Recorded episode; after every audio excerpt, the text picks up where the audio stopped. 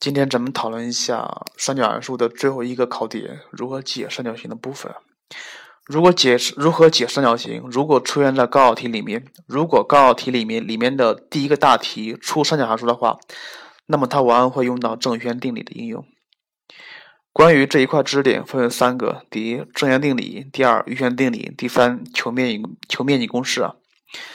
咱们先。逐个说一下，然后再说一下每一点应该注意的几类问题。先说第一个知识点：正弦定理。正弦定理公式需要记下来啊，等于 a 比 sin a 等于 b 比 sin b 等于 c 比 sin c 等于二 r。这需要注意一下，那个二 r 表示什么东西？二 r 二 r 表示这个三角形外接圆的直径，也就是说，这个 r 表示三角形外接圆的半径。对。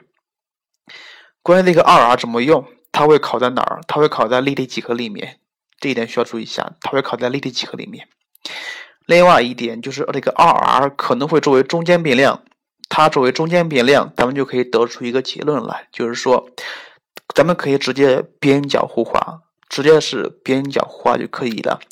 假设一个等式啊，左边有边，右边也有边，那么咱们就可以通过这个二 r 作为中间变量，直接把两边的边。化成对应的角的正弦值，嗯，那么同样的啊，如果等号两边都是角的正弦值的话，那么也可以同时把它们画成对应的边，这一点是很重要的，而且这一点是在考题里面的一种常见的解题思想，角边互化。角边互化的目的是统一一下形式，就是说把。一个等式里面可能既有边又有角，咱们可以把它们统一成只有边的形式，也可以统一成只有角的形式，进而求边或求角。这一点不说了。再说第二点，余弦定理。余弦定理，a 方等于 b 方加 c 方减 2bc 乘以 cos a，对不对？它有三个，a 方等于多少？b 方等于多少？c 方等于多少？而且对应的就是说，cos a 等于多少？二分。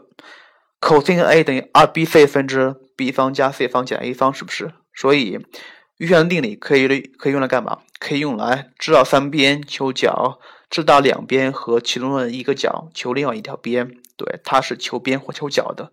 知道三个可以求任意的其他东西。另外需要注意一下啊，就是说这个余弦定理的 cos a，它可以用来判断三角形的形状。它可以用来判断三角形的形状。假设咱们用余弦定理求出来的 cos a 大于零，那么这个角 A 肯定是一个锐角。那么如果求出来的 cos 角 a 小于零，那么角 A 肯定是一个钝角。那么这个三角形肯定是一个钝角三角形。那么咱们算出来，如果 cos a 等于零的话，那么角 A 就等于九十度。这个三角形它是一个直角三角形。所以余弦定理的应用是两个：第一是求边和求角，第二是可以用来判断三角形的形状。用来判断三角形的形状。最后需要说一下那个面积公式：S 等于二分之一 AB sin C 等于二分之一 BC sin A 等于二分之一 AC sin B。这一点就是说，它的面积等于二分之一两条邻边再乘以两条邻边的夹角的正弦值。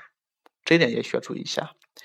而且，像如何求面积的如何求面积问题，不管是文科理科。它通常会跟不等式结合在一起。你看一下，它这个求面积公式有二分之一 AB，或者是 BC，或者是 AC，是不是？这啥呀？这是两边之积，两边之积。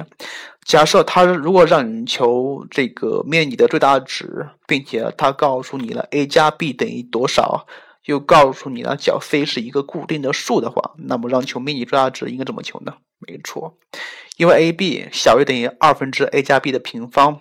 那么二分之 a 加 b 的平方，那就是 a 乘以 b 的最大值，进而整整进进而是整呃求咱们整个面积的最大值。所以关于这个求面积公式，通常会用到了咱们 B 五学过的不等式定理，这点需要注意一下。呃，如果解解三角形的部分出现在高考题里面，它的难度系数应该不高的。不管是文科理科生，第一个题如果出三角形部分，它这个十二分应该全拿的。呃，其他的就没有什么说的了。就是说，跟三角数相关的，接下来咱们需要讲向量部分。向量部分，不管是文科理科，在高考题里面只考五分，难度的话不好说，可能可能是比较偏基础，当然也可能是比较难写，看情况而说吧。但是它的本身的知识点是很简单的，看如何应用。好了，咱们下次再见。更多节目，下载荔枝 FM 收听。